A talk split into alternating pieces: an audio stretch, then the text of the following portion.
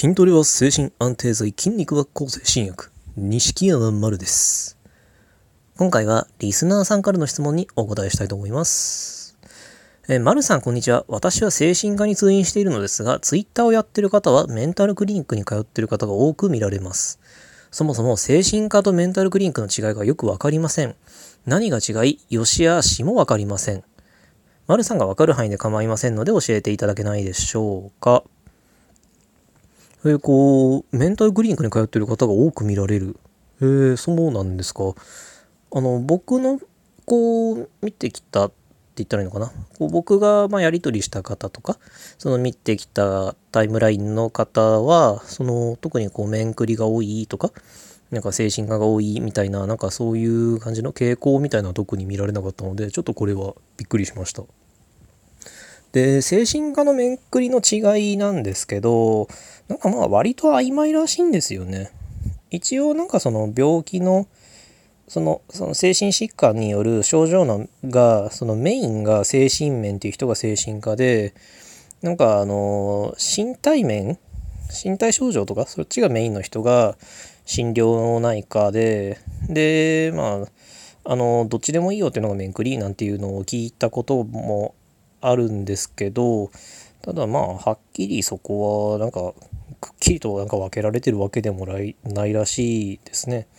であとなんか最近見た話なんですけどあの精神科とか書いてあるとちょっとなんかまあどうしてもこうまだイメージが悪かったり精神科って書いてあるかあの、ね、そういう看板が立ってるところだとちょっと入りづらいみたいなのがあるからメンタルクリニックとかメンタルヘルス科とかって書いてちょっとこう表現を柔らかい印象になるようにちょっとなんだったらちょっとおしゃれな感じに現代風に見えるように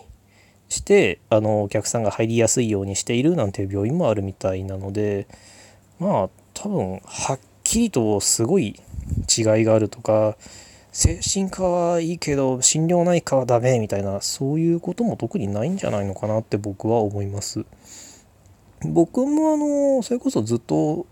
あのそれこそ僕ずっとうつ病で苦しんでましたけど最初行ったところはメンタルクリニックでしたもん。でメンタルクリニックでしたけどその後入院したところでは精神科でした。ななのでまあ、同じ人間が同じ症状で苦しんでんのに面クリって精神科行ってってなってたしまあかといってその中で特別な差を感じたかって言ったら別に感じなかったですし、まあ、ただまあその、まあ、まあ、病これは多分ねその精神科と面クリの違いっていうよりはこう病院それぞれの違いなんでしょうけど、まあ、精神科よりも僕の場合はそのメンタルクリニックの方が病院ははるかに綺麗でした。精神科はちょっと若干汚かったんですよね、まあ、とてもいい病院だったんで本当におすすめしてるんですけどメンタルクリニックの方が明らかにまあ綺麗ですごいおしゃれな内装でしたね、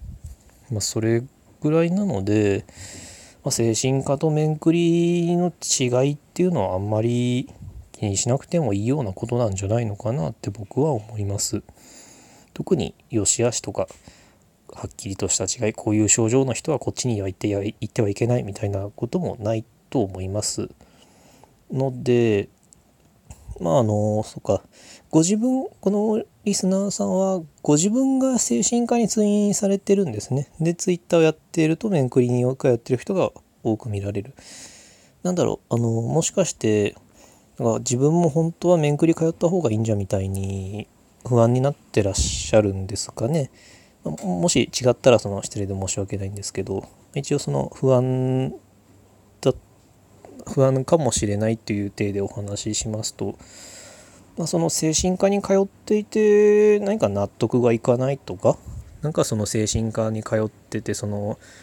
なんだろう治療法とか診察とかその病院のシステムとかにどうしてもなんかこういまいち腑に落ちないとかここでいいのかなみたいな思いのがあるのであればその他のところ